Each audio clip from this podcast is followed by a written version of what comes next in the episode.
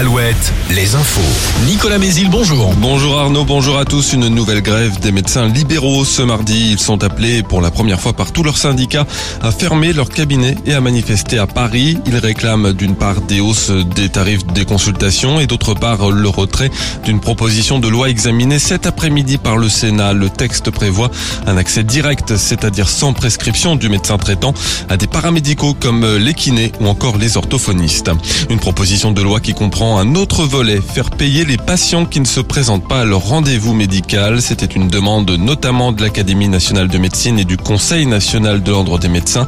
Selon leurs chiffres, 6 à 10% des patients euh, ne se présentent pas à leur rendez-vous. Les salariés de 26 magasins des Galeries Lafayette appelés à débrayer ce mardi, notamment ceux d'Angoulême, de La Rochelle, La Roche-sur-Yon, Lorient, Niort, Saint-et-Tour. Ces boutiques appartiennent à l'homme d'affaires qui possédait déjà Camailleux, liquidé en septembre et Gosport en redressement judiciaire. Les syndicats ont exercé leur droit d'alerte après des doutes sur la situation financière de l'entreprise. 200 kilos de cocaïne saisis au port de commerce de Lorient, une information de nos confrères du Télégramme. La drogue a été découverte dans un cargo vraquier venu du Brésil et qui transporte 20 000 tonnes de tourteaux de soja destinés à l'alimentation animale. Le commandant du bateau a été interpellé avant d'être relâché. Toujours selon le télégramme, les enquêteurs auraient établi qu'il n'était pas au courant de la présence de la cocaïne dans le cargo. Les investigations, elles, se poursuivent. Le foot, les huitièmes de finale de la Ligue des Champions démarrent ce soir avec le choc entre le PSG et le Bayern Munich. Kylian Mbappé, longtemps incertain à cause d'une blessure à une cuisse, devrait être présent.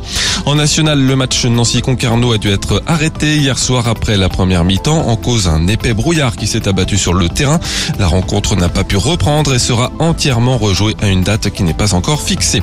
En basket, on joue en National 1 ce soir, l'avant-dernière journée de la première phase. Duel Tour-Lorient et Poitiers-les-Sables. Chaland reçoit Rennes. Enfin, la météo toujours très ensoleillée après dissipation des brouillards et nuages bas plus nombreux ce matin au nord de la Loire. Les maxis continuent leur hausse entre 13 et 17 degrés. L'info revient à 5h30. À tout à l'heure. Toujours plus de